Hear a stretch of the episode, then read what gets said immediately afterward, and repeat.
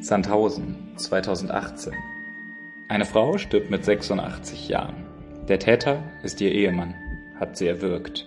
Mehrmals ist er bereits gewalttätig geworden. Diesmal endet es tödlich. Stuttgart, 2018. Eine Frau findet ihre Mutter tot in ihrer Wohnung.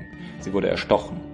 Der Täter, ihr Ex-Mann. Sie hatte sich wenige Wochen zuvor von ihrem gewalttätigen Mann getrennt. Coburg, 2018. Immer und immer wieder schlägt er zu.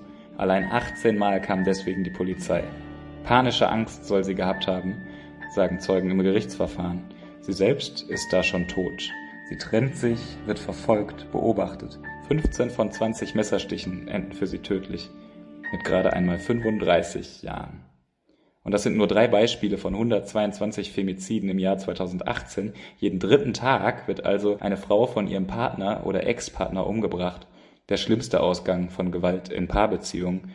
Denn häusliche Gewalt beginnt viel früher. Schläge, Tritte, Ohrfeigen, klar. Aber wenn ein Mann seine Frau vor anderen demütigt oder erniedrigt, ein Mann, der das Haushaltsgeld verwaltet und darüber entscheidet, ein Mann, der sich in einer Macht- oder Kontrollposition sieht, Einfluss nimmt auf das Kleidungs-, Ausgehe oder sonst ein Verhalten seiner Frau, sie vielleicht kontrolliert. Auch das ist Gewalt in der Partnerschaft. Allein im Hellfeld werden jährlich 114.000 Fälle häuslicher Gewalt erfasst, körperlich, psychisch oder sexuell. Und die meisten Fälle werden gar nicht öffentlich, geschweige denn zur Anzeige gebracht. Sie bleiben da, wo sie stattfinden. Hinter verschlossenen Türen. Und in Wiesbaden? Da zieht sich Gewalt wie überall durch alle Bildungs- und Gesellschaftsschichten. Wir finden für jede Frau immer grundsätzlich eine Lösung. Verspricht Saskia Veitprang. Aber welche? Sind die Bedürfnisse Älterer im Unterstützungssystem zu wenig berücksichtigt? Warum kommen viele Frauen im Hilfesystem nie an?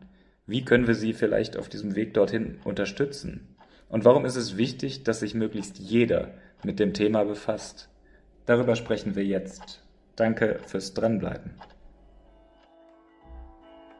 Gewalt in Paarbeziehungen älterer Frauen und Männer ein Praxisprojekt des Vertiefungsgebiets Lebenswelt und Sozialraumorientierung im Bachelorstudiengang Soziale Arbeit an der Hochschule Rhein-Main of Applied Sciences in Wiesbaden und Rüsselsheim. Leitung Regina Maria Dagweiler und Reinhold Schäfer. Wir sind Chelsea Hoskins, Shaila Kotschakaya und Jan Zimmermann. Drei Interviewende, zwei Interviewte, ein Interviewthema. Eines, das medial völlig unterrepräsentiert ist, eines, das eure Aufmerksamkeit braucht. Wir reden mit Saskia Veitprang, der Frauenbeauftragten der Stadt Wiesbaden. Wir reden mit Achim Dilcher von der Männer- und Täterberatungsstelle Bizeps in der Wiesbadener Innenstadt. Darüber, was wir tun können, wenn wir betroffen sind, wenn wir etwas mitbekommen, wie das Hilfesystem eigentlich aussieht und wie es besser aussehen müsste. Nehmt euch mit uns die Zeit und seid besser informiert, wenn ihr gebraucht seid.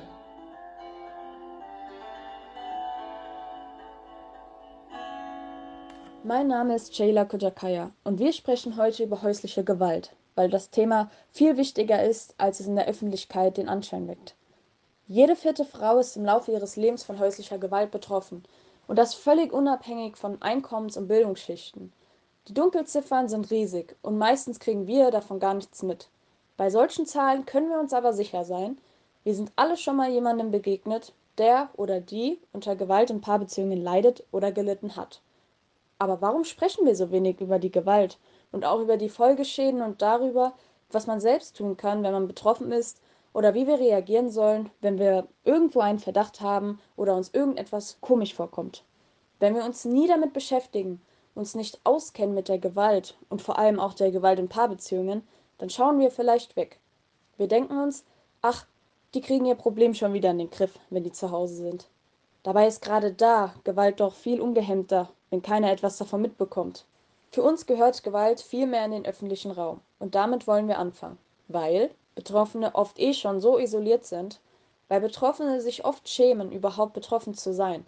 Und das ausgerechnet durch den Partner, der Partnerin oder den Ex-Partner, der Ex-Partnerin. Wir haben das Gefühl, dass von Gewalt in Paarbeziehungen oft ein falsches Bild entsteht. Woran denkt ihr, wenn ihr an gewaltbetroffene Frauen denkt? Denkt ihr da auch an ältere Frauen? Betroffen sind die nämlich auch, aber im Hilfesystem kommen sie leider kaum an. Wir haben so viel über das Thema gelesen und trotzdem haben wir einige Fragen. Und deswegen haben wir zwei Gäste da, die im Hilfesystem arbeiten oder sich zumindest sehr, sehr gut damit auskennen. Heute sprechen wir mit Saskia Veitbrang. Sie ist die Frauenbeauftragte der Stadt Wiesbaden. Sie ist auch die ideale Ansprechpartnerin für unsere Auftaktfolge, weil sie uns helfen kann zu erklären, was ist häusliche Gewalt eigentlich, in welcher Form betrifft sie Jüngere und Ältere, wie sieht das Hilfesystem aus, wie ist das Hilfesystem ausgestattet und was gibt es da für Lücken und zuletzt, wie und warum müssen wir darüber eigentlich reden? Viele Fragen, gute Antworten. Alles in der nächsten halben Stunde. Chelsea und Jan führen euch durch das Gespräch, das Corona-bedingt leider telefonisch stattfinden musste. Also bitte nicht auflegen. Bleibt mal dran.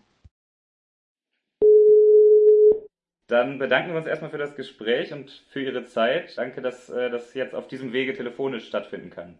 Sehr gerne. Wir haben jetzt schon länger Kontakt zueinander und vor ein paar Monaten Kontakt zu Ihnen aufgenommen. Als wir Ihnen damals geschildert haben, dass wir das Gespräch führen wollen und unsere Motivation, dass wir viele Menschen erreichen wollen, vielleicht auch im sozialen Umfeld von Betroffenen oder eben Betroffene selber im Idealfall, klangen Sie ein bisschen skeptisch, als wäre das ein bisschen blauäugig, ein bisschen naiv. Können Sie uns nochmal erklären, warum?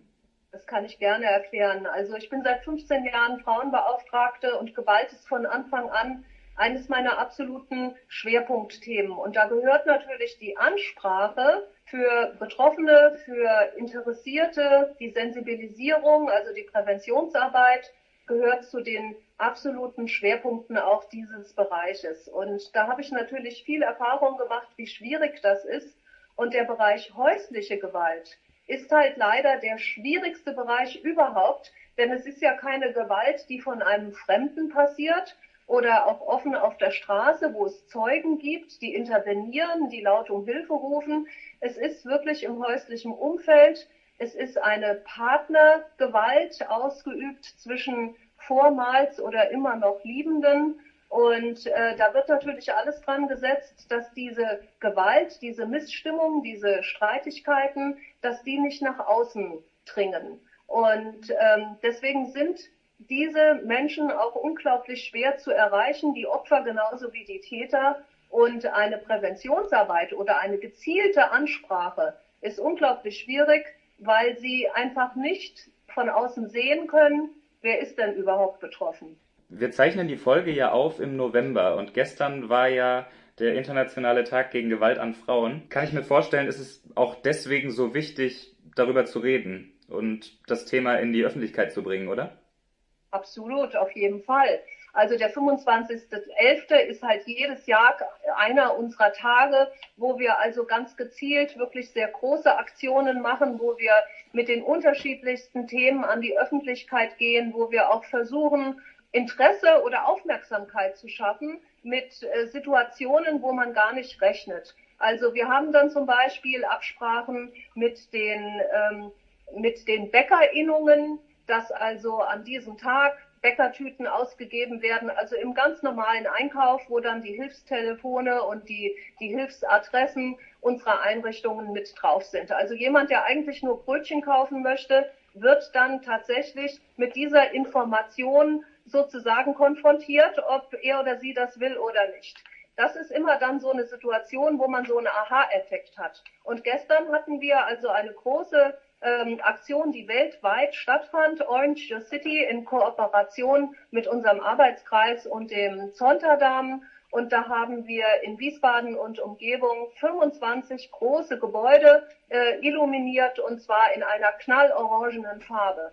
Und das sorgt dafür, dass die Leute stehen bleiben und denken, meine Güte, wieso ist denn hier der ganze Schlossplatz orange? Was ist denn da im Rathaus los? Und dann kriegen sie die Information, okay, heute ist Tag gegen Gewalt an Frauen, hier sind Menschen, hier ist eine Demonstration, hier ist eine Aktion, hier werden Flyer verteilt. Und das führt oft dazu, dass die Leute dann tatsächlich auch sagen, okay, was ist denn hier los? Informiert uns mal. Für, für viele Menschen ist das ja auch einfach generell irgendwie ein sehr sensibles Thema. Und da ist es schon auch nachvollziehbar, dass für viele erstmal so dieser Rahmen des Vertrauens auch irgendwie gebraucht ist, um da sich zu öffnen und auch auf andere Menschen zuzugehen. Gerade auch im, im Spektrum, wenn wir jetzt über ältere Menschen reden, und das ist ja auch so ein bisschen unsere Ausrichtung hier in unserer Podcast-Reihe, ist es ja auch ein Thema, was gerade in älteren Beziehungen, älteren Paarbeziehungen auch relevant ist. Und für viele Menschen ist Gewalt in Paarbeziehungen eher so ein Begriff, den sie ausschließlich mit jungen Paarbeziehungen irgendwie auch assoziieren. Was denken Sie, warum kommt das für viele Menschen dann eher so überraschend, wenn es dann auch darum geht, Gewalt in Paarbeziehungen älterer Menschen anzusprechen und auch eben ja im, im Vordergrund auch mit dem, mit dem Tag gegen Gewalt an Frauen gestern dann auch anzusprechen und zu thematisieren? Also ich denke, dass prinzipiell wir alle gar nicht ahnen, wie groß das Ausmaß ist. Also wenn wir uns vorstellen, dass im Grunde in Deutschland alle fünf Minuten eine Frau Opfer von Gewalt durch ihren Partner wird, nicht durch einen Fremden, durch ihren Partner. Alle fünf Minuten wird die Polizei angerufen und um Hilfe gebeten. Und jeden dritten Tag wird eine Frau in Deutschland von ihrem Partner umgebracht. Das ist eine Dimension, die ist unglaublich. Und wir erleben das eigentlich auch in den Berichterstattungen nur so ganz spärlich. Und wenn über eine solche Beziehungstat äh, gesprochen wird, dann wird auch immer erklärt, na ja, der Mann war gerade arbeitslos, da war ein großer Druck, das war jetzt gerade schwierig oder da war eine Suchterkrankung oder der Mann hatte spezifische Probleme. Und wenn wir das dann so lesen, dann denken wir natürlich immer, na ja, das, das ist eine Beziehung, da gehören zwei dazu. Wer weiß, was bei denen zu Hause so ist. Und bei älteren Menschen, die schon sehr lange verheiratet sind,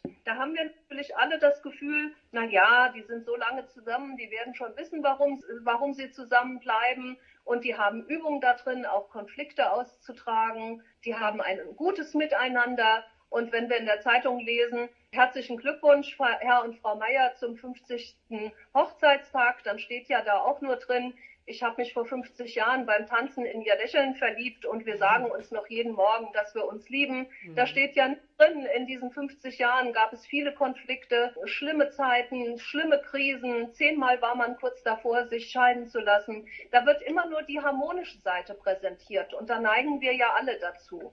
Und bei älteren Menschen ist es einfach so, da ist auch die Sicht der anderen auf die Beziehung noch viel, viel wichtiger, als das bei Jüngeren ist.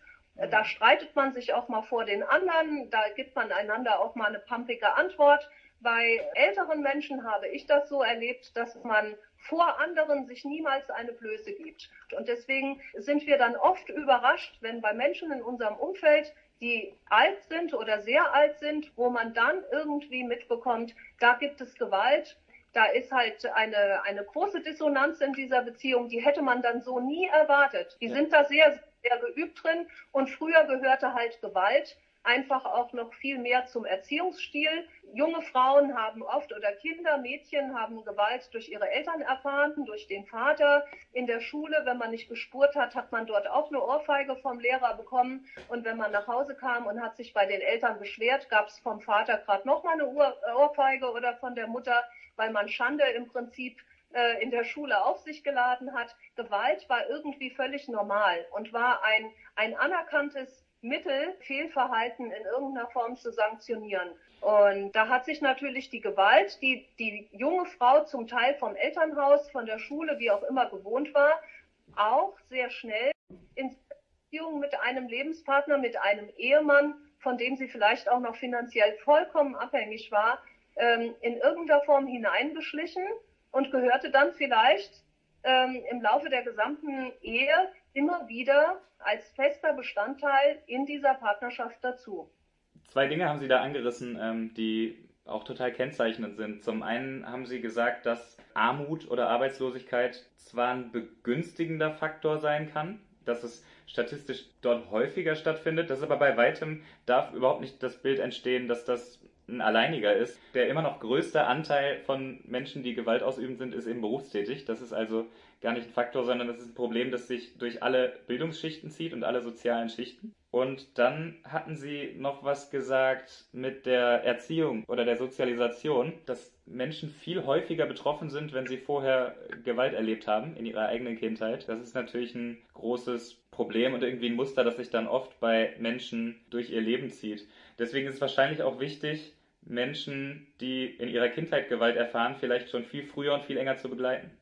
Das würde ich mir unbedingt wünschen, denn wir haben mittlerweile wirklich die Gewissheit über Studien, dass Kinder, die Gewalt bei ihren Eltern erleben und sich hilflos fühlen und elend und, und da unglaublich drunter leiden und sich vornehmen, wenn ich mal groß bin, das würde ich nie so tun. Niemals würde ich das meiner Frau oder meinen Kindern zumuten. Und wir wissen, dass das so tief in ihnen drin ist, dieses geübte Verhaltensmuster, dieses Vorbild, dass sie am Ende viermal so häufig selber zu Tätern werden, als wenn sie keine Gewalt als Kind erlebt hätten.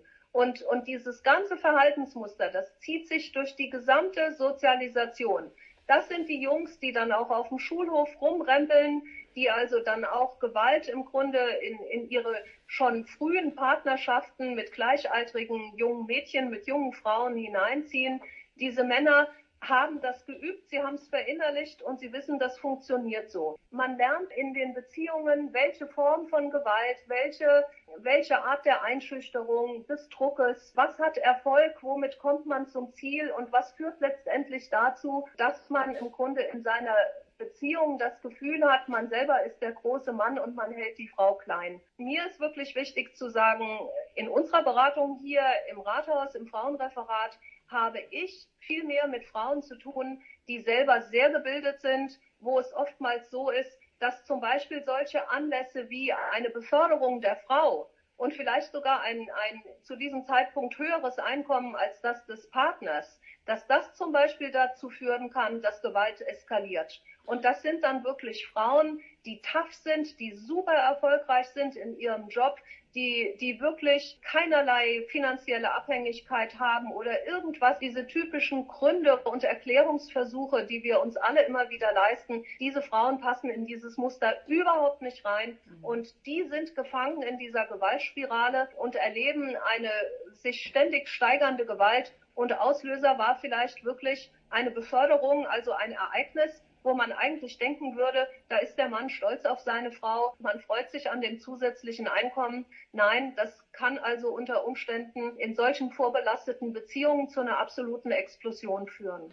Gewaltspirale war genau das Stichwort, das wir brauchten. Gewaltbelastete Beziehungen kennzeichnen sich ganz, ganz oft durch ein sehr ambivalentes Täterverhalten. Auch das macht eine Intervention wahrscheinlich äh, wesentlich schwieriger und ist eine Begrifflichkeit, die auf jeden Fall zu nennen ist. Äh, was es da für Phasen gibt, hat Shaila nochmal für uns aufbereitet.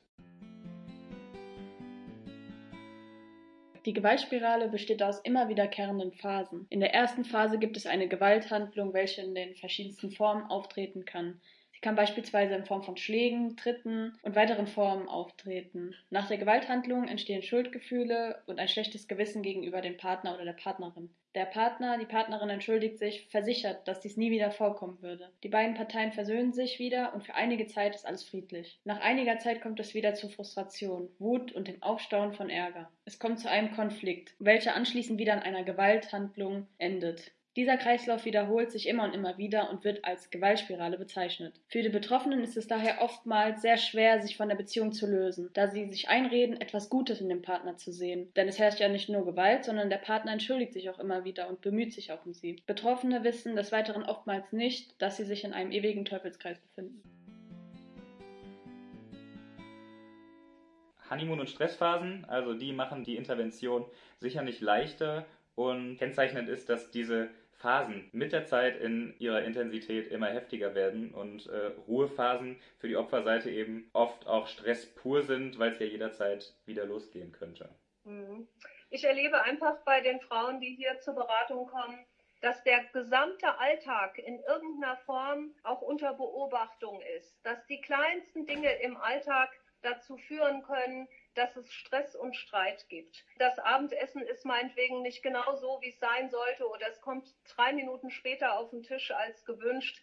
Die Frauen stehen unter einem ständigen Druck. Und was mir bei dieser Entwicklung von Gewalt, die war für die Frauen oftmals scheinbar auf einmal da. Sie sagen, uff, auf einmal hatten wir das in unserer Beziehung. Wir waren doch vorher so glücklich. Ich will einfach nur, dass das verschwindet, dass es einfach wieder geht. Und das ist halt ein absoluter Fehlglaube. Diese Gewalt verschwindet nicht. Aber je länger diese Beziehung dauert, umso mehr sind die Frauen isoliert. Dieser Täter weiß ganz genau, ah, die beste Freundin, die könnte ja dafür sorgen, dass meine Frau sich trennt, also muss die beste Freundin weg. Dann wird da genörgelt und gestänkert, dann werden Intrigen gesponnen. Die Frau ist am Ende des Weges komplett alleine Sie hat keine Freunde mehr, sie hat keine Familienangehörige, sie ist ganz alleine und das macht es natürlich dem Täter dann immer einfacher, auch seine Maske mehr und mehr fallen zu lassen. Mhm. In Verbindung mit Gewalt gegen Frauen ist häufig so das Frauenhaus eine der ersten Assoziationen vor allem auch. Und ausgerechnet ist hier ja so ein bisschen die Versorgungslage überall ziemlich dünn. Also es gibt etwa ja, 7000 Frauenhausplätze, so bundesweit.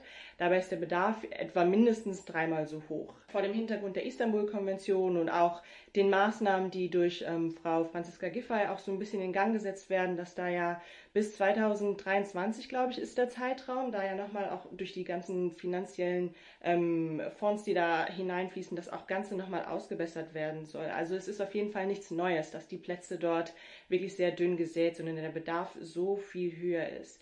Wieso ist es denn trotzdem noch so schwer, das Problem da zu lösen und Frauenhausplätze insoweit auszubauen, dass da der Bedarf auch eben abgedeckt werden kann? Naja, was die Frauenhäuser angeht, ist es so, dass wir in Wiesbaden im Grunde für unseren Bedarf aus meiner Sicht hier wirklich sehr engagiert und auch im Grunde ganz gut aufgestellt sind. Gerade aktuell bauen wir also ein ganz neuartiges Frauenhaus von einem unserer Träger als Ersatz für ein altes. Und das wird also dann wirklich ein absolutes Best Practice sein, weil es sehr viele spontane Möglichkeiten, je nachdem, wie viele Kinder zum Beispiel eine Frau mitbringt ins Frauenhaus oder ob sie alleine kommt, dann können im Grunde die Räumlichkeiten können erweitert oder verkleinert werden. Es ist also ein sozusagen sind die, ähm, die Wände in diesem Gesamthaus sind mobil und man kann vergrößern und verkleinern. Wir sind also sehr stolz, dass wir hier flexible Möglichkeiten anbieten. Prinzipiell ist es aber so, dass wir eine Solidargemeinschaft haben und zwar bundesweit. Wir haben Frauen, da langt es schon, wenn sie in Wiesbaden aus ihrer Wohnung herausgehen und eine Zeit lang im Frauenhaus bleiben. Da ist es wichtig, für Wiesbadnerinnen die Plätze zu haben. Aber es ist auch so, dass zum Teil die Gewalt in der Beziehung so ernsthaft ist, dass die Frau nicht in Wiesbaden bleiben kann. Sie muss also woanders hin. Und je nachdem, wie schlimm es war oder ob es dort auch zu einer Verurteilung kommt oder wie weit die Entfernung zu dem Aggressor sein muss, kann es auch sein, dass sie ganz woanders in, in Deutschland ein vollkommen neues Leben mit ihren Kindern oder alleine dann halt beginnt. Und deswegen ist es so wichtig, dass wir also auch Zugriff haben, hessenweit, aber auch bundesweit auf Frauenhausplätze, wo wir unsere Wiesbadener betroffenen Frauen dann halt adäquat und zeitnah unterbringen können. Und es macht daher nur Sinn, wenn alle hier an einem Strang ziehen und wenn also nicht nur hessenweit, sondern bundesweit alle hier daran arbeiten, die Zahl ihrer Frauenhausplätze zu erhöhen. Es würde also überhaupt nichts daran ändern, wenn wir sagen würden, wir machen jetzt in Wiesbaden statt zwei Frauenhäuser vier oder sechs. Das ist völlig unrealistisch. Mhm. Das würden wir finanziert bekommen. Aber wichtig ist es ja auch, dass wir Plätze woanders in Anspruch nehmen können, wenn unsere Frauen hier in Wiesbaden das brauchen. Und da fehlt es halt manchmal so ein bisschen am Schulterschluss, mhm. aber auch finanziellen Möglichkeiten und an der auch an der Bereitschaft durch andere Kommunen und Landkreise. Und es geht wirklich nur solidarisch zusammen. Nichtsdestotrotz ist es ja auch schon so, dass immer mal wieder auch vorkommt, dass Frauen, die dann eben in ihrer Notsituation diesen Schutz suchen oder eben auch diese Hilfe in Anspruch nehmen wollen, abgewiesen werden müssen bei den Frauenhäusern, weil die Plätze eben nicht verfügbar sind, weil sie vielleicht mit, mit ihren Kindern noch kommen und gerade einfach nur der Platz für die Frau dort wäre, aber nicht für die Kinder. Und ich denke mal, in dem Aspekt ist gerade die, die, die Zusammenarbeit mit anderen oder auch diese kooperative Arbeit enorm wichtig. Dennoch stellt sich mir die Frage, ob man denn wirklich davon ausgehen kann, dass sie sich jemals wieder an jemanden wenden, wenn sie da einmal dieses Erlebnis gemacht haben, hey, ich wurde da irgendwie abgelehnt, abgewiesen.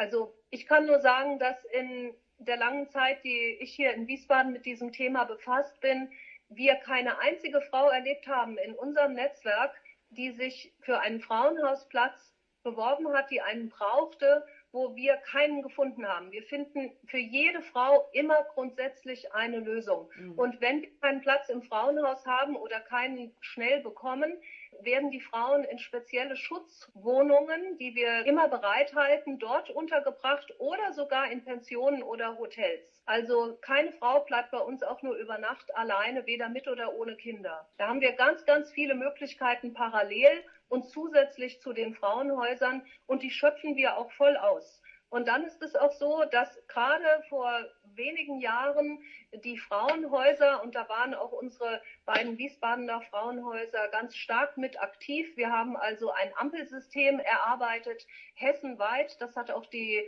Landesregierung finanziert. Ein Ampelsystem, wo wir jederzeit Zugriff darauf haben, um zu sehen, in welchem hessischen Frauenhaus sind wo welche Plätze frei für Frauen mit wie vielen Kindern, für Frauen ohne Kinder. Das können wir jederzeit per Knopfdruck ablesen. Und die Vernetzung ist einfach in unserem, in unserem Landesnetzwerk extrem gut.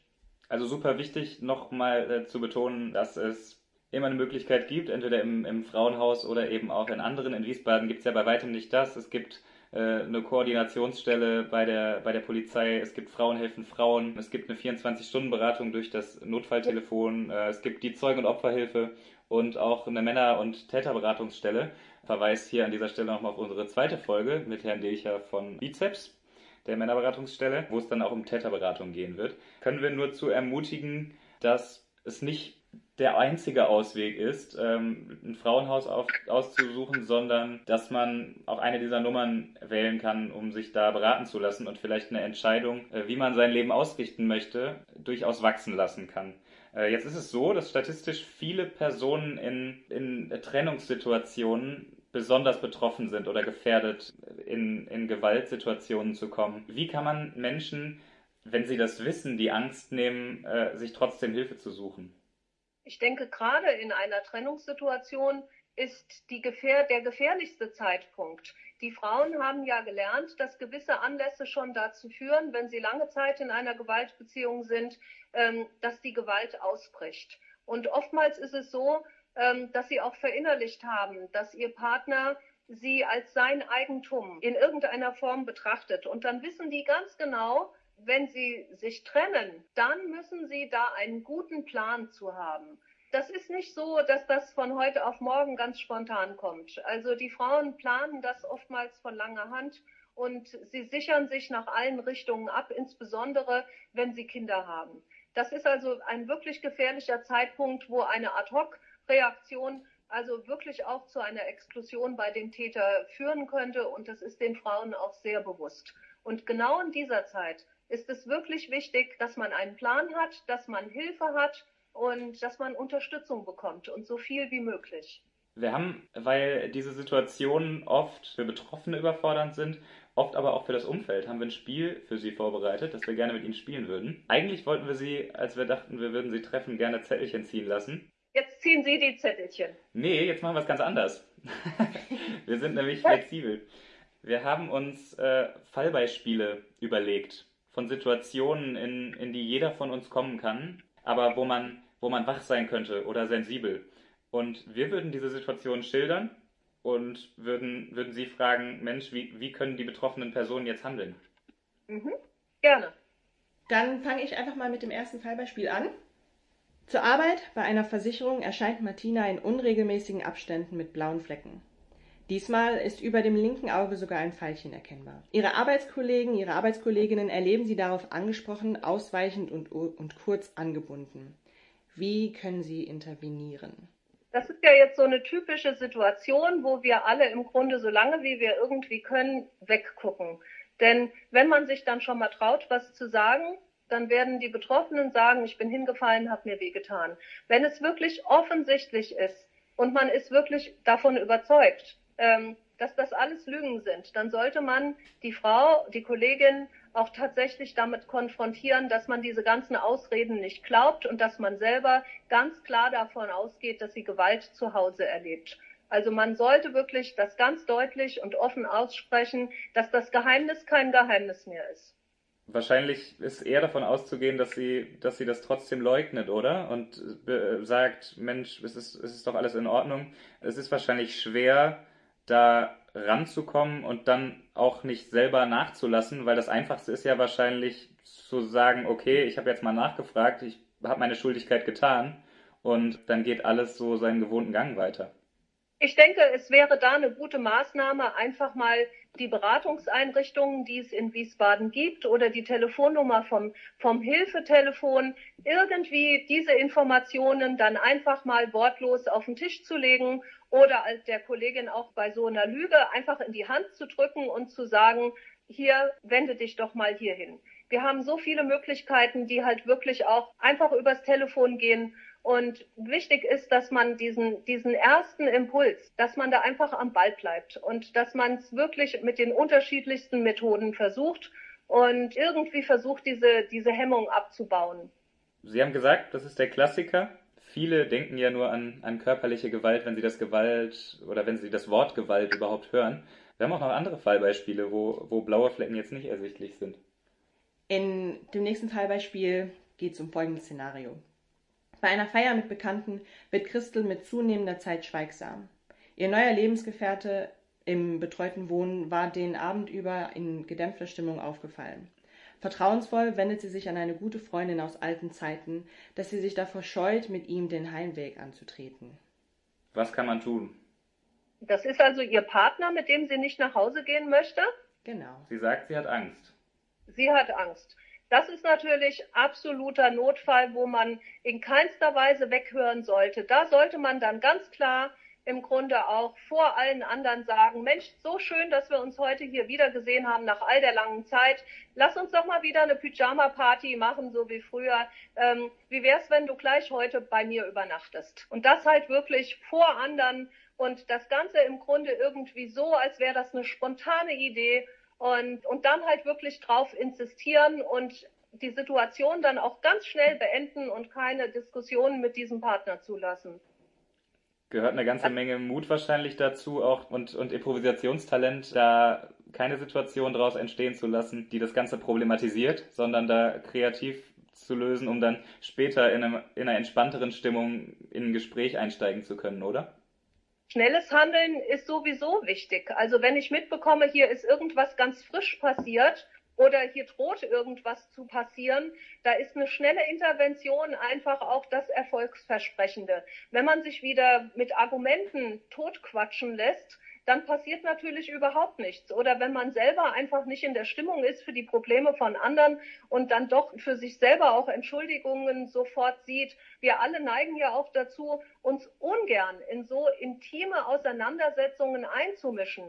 Aber äh, von sich aus tätig zu werden, ist das eine. Aber wenn mich jemand aus meinem Umfeld wirklich aktiv um Hilfe bittet und schon sagt, ich habe Angst, ich denke, da müssen wir uns alle überwinden, vor allem wenn das in einer großen Gruppe ist und ich auch nicht äh, in Gefahr bin, mich selber da in irgendeiner Form in gefährliche Situationen zu bringen. Solange das draußen ist mit vielen anderen, ist das dann schon sehr viel einfacher, als wenn ich bei diesem Paar alleine bei denen zu Hause wäre, dann dürfte das sehr schwer sein, wie in Ihrem skizzierten Fall, diese Frau dann tatsächlich auch mitzunehmen. Hm.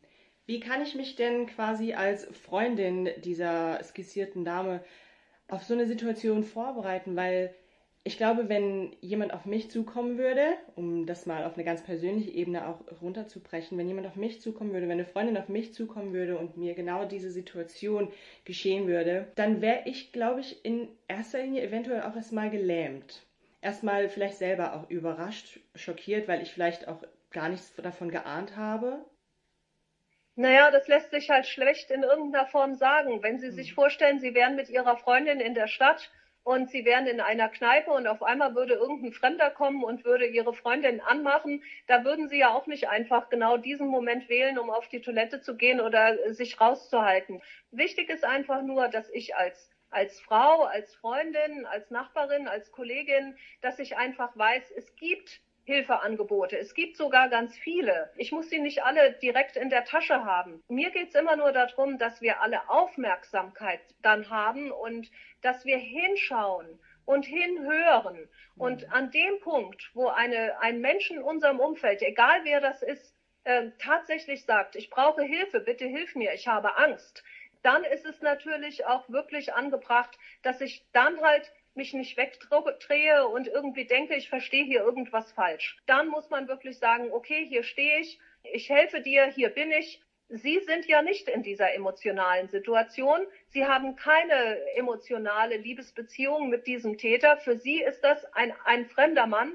Und deswegen können Sie natürlich auch auf einer, auf einer sachlichen Ebene reagieren, können Ihre Freundin, die das in dem Moment nicht kann, Ihre Kollegin beschützen, indem sie sich sozusagen vor sie stellen, indem sie ihr Hilfe und Unterstützung geben. Und wie gesagt, wenn es nur eine Telefonnummer ist oder halt in so einer Situation, dass man sagt, halt, stopp, das ist hier nicht in Ordnung. Mhm. Und das ist schon sehr, sehr viel für diese Frauen, denn die sind so gefangen in dieser Spirale, dass sie Herz, Gefühl und Kopf überhaupt nicht mehr in Einklang bringen können. Das geht nicht mehr zu einer sachlichen Willensbildung, dass man sagt, jetzt denke ich da über alles nochmal in Ruhe drüber nach und jetzt gehe ich. Man hat diesen Abstand nicht.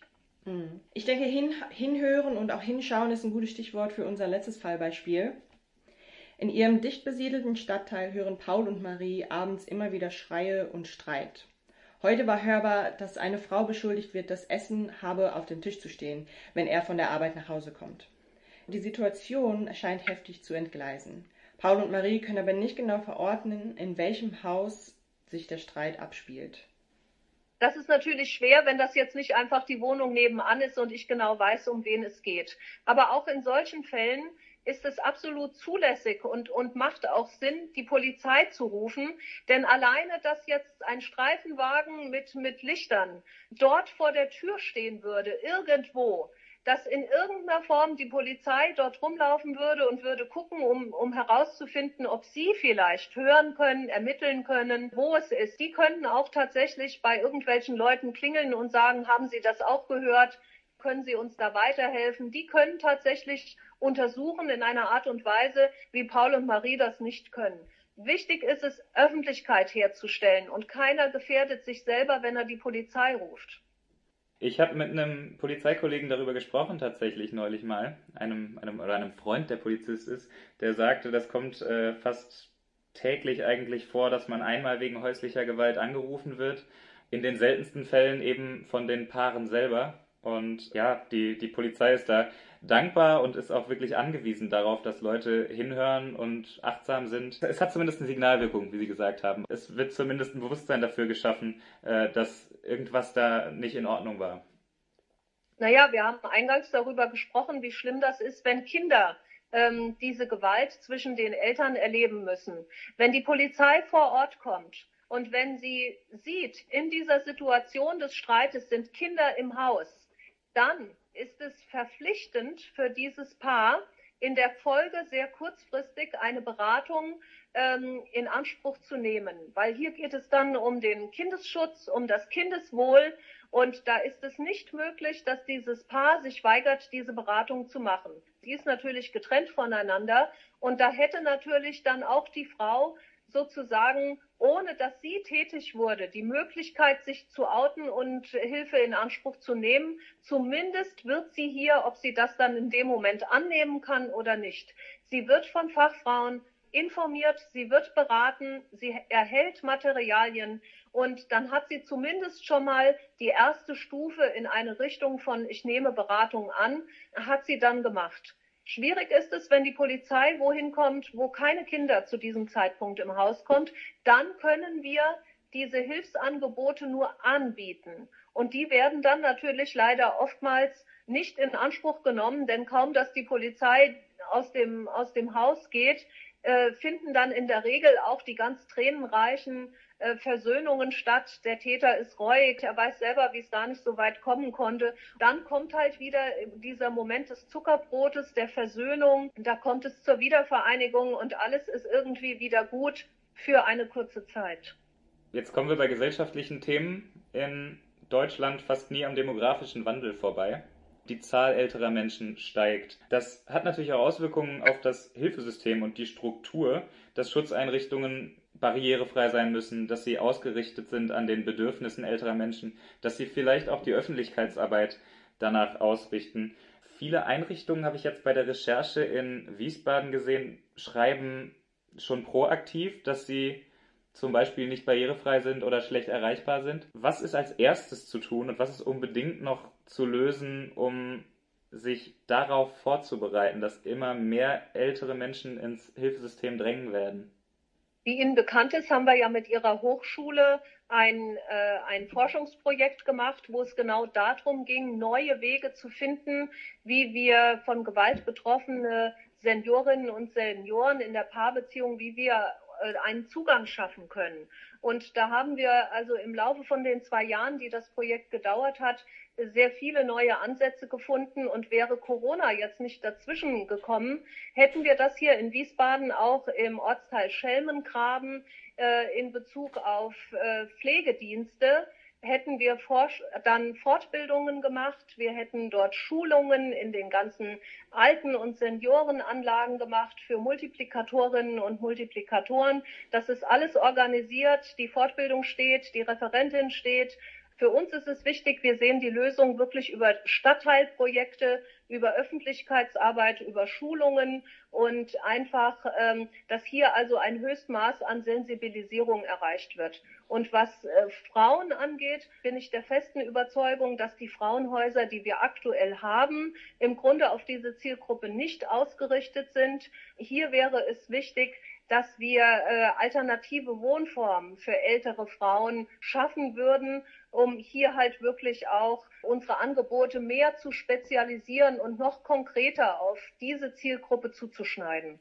Sie haben Seniorentreffs angesprochen. Ich kann mir vorstellen, dass das äh, gerade bei älteren Betroffenen ein toller Anknüpfungspunkt sein kann, auf eine positive Weise das Leben neu auszurichten, was im Alter ja äh, schwierig ist, sich zu sagen, ich baue mir jetzt nochmal äh, neue Perspektiven auf oder ich gestalte meinen Alltag jetzt nochmal anders und selbstständig und frei. Seniorentreffs sind oft bemüht, das in einer positiven Atmosphäre zu schaffen, mit schönen Freizeitprogrammen. Sie haben aber gesagt, es muss dort die Möglichkeit auch geben, dort Multiplikatorinnen einzusetzen, die vielleicht schon Erfahrungen gemacht haben mit dem Hilfesystem. Wie kann das funktionieren? Und wie wird das tatsächlich in der Praxis umgesetzt? Weil wenn wir Seniorentreffs in Wiesbaden kontaktiert haben, haben viele gesagt, dass oder dass sie über Gewalt relativ wenig sprechen und dass sie damit eigentlich auch keine Erfahrungen gemacht haben. Das deckt sich genau mit meinen Erkenntnissen.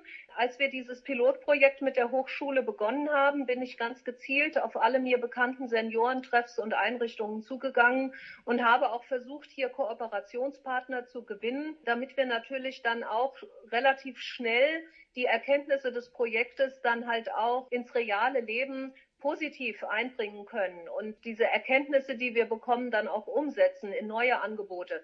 Und das hat also bei den Seniorentreffs leider überhaupt nicht geklappt, weil dort dann auch ganz klar die Aussage war, Gewaltthemen werden bei uns überhaupt nicht angesprochen. Da war, und ich habe das auch geglaubt, ich glaube nicht, dass das jetzt einfach nur eine, eine Ausrede war oder so. Es ist einfach so, dass die dort, die Gewalterfahrung dort in diesen Senioreneinrichtungen nicht bekannt gemacht wird. Also hier wären wir wieder bei dem großen Geheimnis, was dieses Thema umgibt.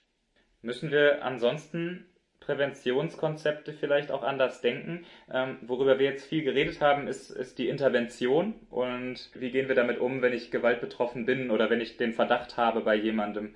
Müssen wir vielleicht auch darüber nachdenken, wie man solche Situationen frühzeitig erkennt und wie man das vielleicht verhindern kann? Ich glaube, verhindern kann man das überhaupt nicht. Also Gewalt Missbrauch, Inzest, all diese ganzen Themen sind im menschlichen Miteinander verankert, seit es Menschen gibt. Und ich befürchte einfach, das wird auch immer so bleiben. Aber was wir, was wir tun können, ist halt wirklich, wir alle können aufmerksam sein, wir können einen Beitrag leisten, dass dieses Tabu getroffen wird. Immer mehr Menschen, betroffene Männer wie Frauen, trauen sich auch, im Nachgang zu dem Erlebten darüber zu sprechen, auch äh, mit, auch im Internet. Es werden Dokumentationen gedreht. Wir sehen Filme. Wir erleben Frauen und Männer, die darüber sprechen, die keine Angst mehr haben, ihr Gesicht der Öffentlichkeit da preiszugeben. Und das finde ich etwas, was wirklich ganz wichtig ist. Aber in diesem Zusammenhang darf man halt auch eines definitiv nicht vergessen. Also ähm, wir hatten hier einmal in Kooperation von unseren Frauenhäusern und unserem Arbeitskreis Prävention eine Fotoausstellung von betroffenen Frauen in Wiesbaden, wo wir Frauen, die bereit waren, ihr Gesicht zu zeigen und zu sagen, ich habe Gewalt erlebt. Und kurz bevor diese Kampagne gezeigt wurde, veröffentlicht wurde, erhielten wir die fürchterliche Nachricht, dass die Frau, die auch auf das Plakat freiwillig oder die das auch wollte, auch um Zeichen um ein Zeichen zu setzen. Die Frau, die also für unsere Werbung für diese Ausstellung äh, genutzt werden sollte, deren Bild wurde zwei Jahre nach der Trennung von ihrem Mann ermordet. Und zwar bei sich selber zu Hause, also von ihrem Ex-Partner, mittlerweile geschiedenem Partner. Sie war zu diesem Zeitpunkt in einer völlig neuen Welt, hatte sich was Eigenes aufgebaut für sich und die beiden Kinder. Und die Kinder kamen von der Schule. Und diese Frau mit Namen Nurdan Eker war von ihrem Ex-Partner erstochen worden. Und die Kinder haben die Mutter gefunden, als sie von der Schule kamen. Und das hat uns alle so schockiert, dass also auch das Frauenhaus der AWO eine, eine Namensänderung erhielt und heißt seitdem nur dann EK-Haus. Jetzt wissen wir auch, wo der Name herkommt. Ja. Vielen, vielen Dank für die, für die Info. Ansonsten können wir, glaube ich, nur appellieren an alle, gut zuzuhören, gut aufzupassen. Vielleicht auch wäre es wünschenswert, dass man sowas sensibilisiert in Ausbildungen zu Apothekerinnen, zu Ärzten und Ärztinnen, in Berufen, die gerade mit älteren Menschen in Berührung kommen, äh, zu einer größeren Anzahl eben ein größeres Bewusstsein schafft für diese Problematik. Ich bin ganz sicher, dass das bei vielen Berufen absolut ähm, immer der Fall ist. Also egal, ob das jetzt bei der Polizei ist, ob das äh, in Krankenhäusern ist, ob das in Apotheken ist. Also alle Menschen, die in irgendeiner Form mit anderen Menschen viel zu tun haben, auch in unkonventionellen Situationen, bin ich ganz sicher, die sind sensibilisiert.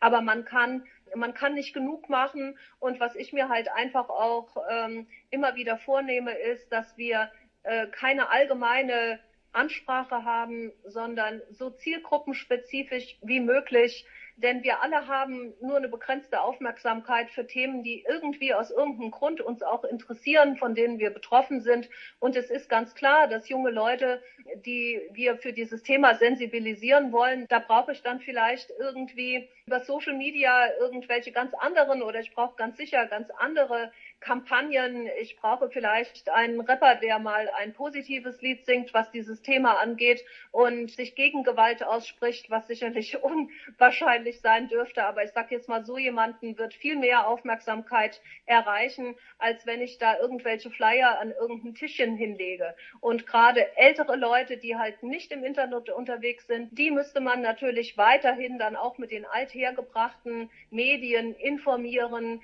Denen muss man Broschüren in die Hand strecken. Da muss es vielleicht ein Tempotaschentuch sein, wo auf der hinteren Seite dann die Telefonnummer vom Hilfsangebot ist. Also da ist es eher unwahrscheinlich, dass die, wenn sie Hilfsangebote suchen, dass sie das googeln. Da sind ja so Aktionstage wie gestern zum Beispiel Orange Your City ein guter Anfang. Hoffen wir, dass das in der Zukunft vielleicht mehr auf der Agenda steht. Ich hatte ein bisschen den Eindruck dieses Jahr, vielleicht liegt es daran, dass wir uns mehr damit auseinandergesetzt haben. Äh, ich habe aber auch den Eindruck, dass das ein bisschen mehr auf der Agenda steht ich würde sagen, also hier bei uns, es wurde äh, gepostet und geliked und alle möglichen Filme sind hin und her geschickt worden. Und das haben wir tatsächlich in dieser Form so noch nie gemacht. Und das ist natürlich jetzt eine Entwicklung, die wir beibehalten werden, zusätzlich zu unseren althergebrachten und zum Teil tradierten und vielleicht auch manchmal überholten Wegen auf Menschen zuzugehen. Aber wie gesagt, für die ältere Gruppe sind natürlich auch diese Wege absolut wichtig. Wir müssen für alle was bevorhalten.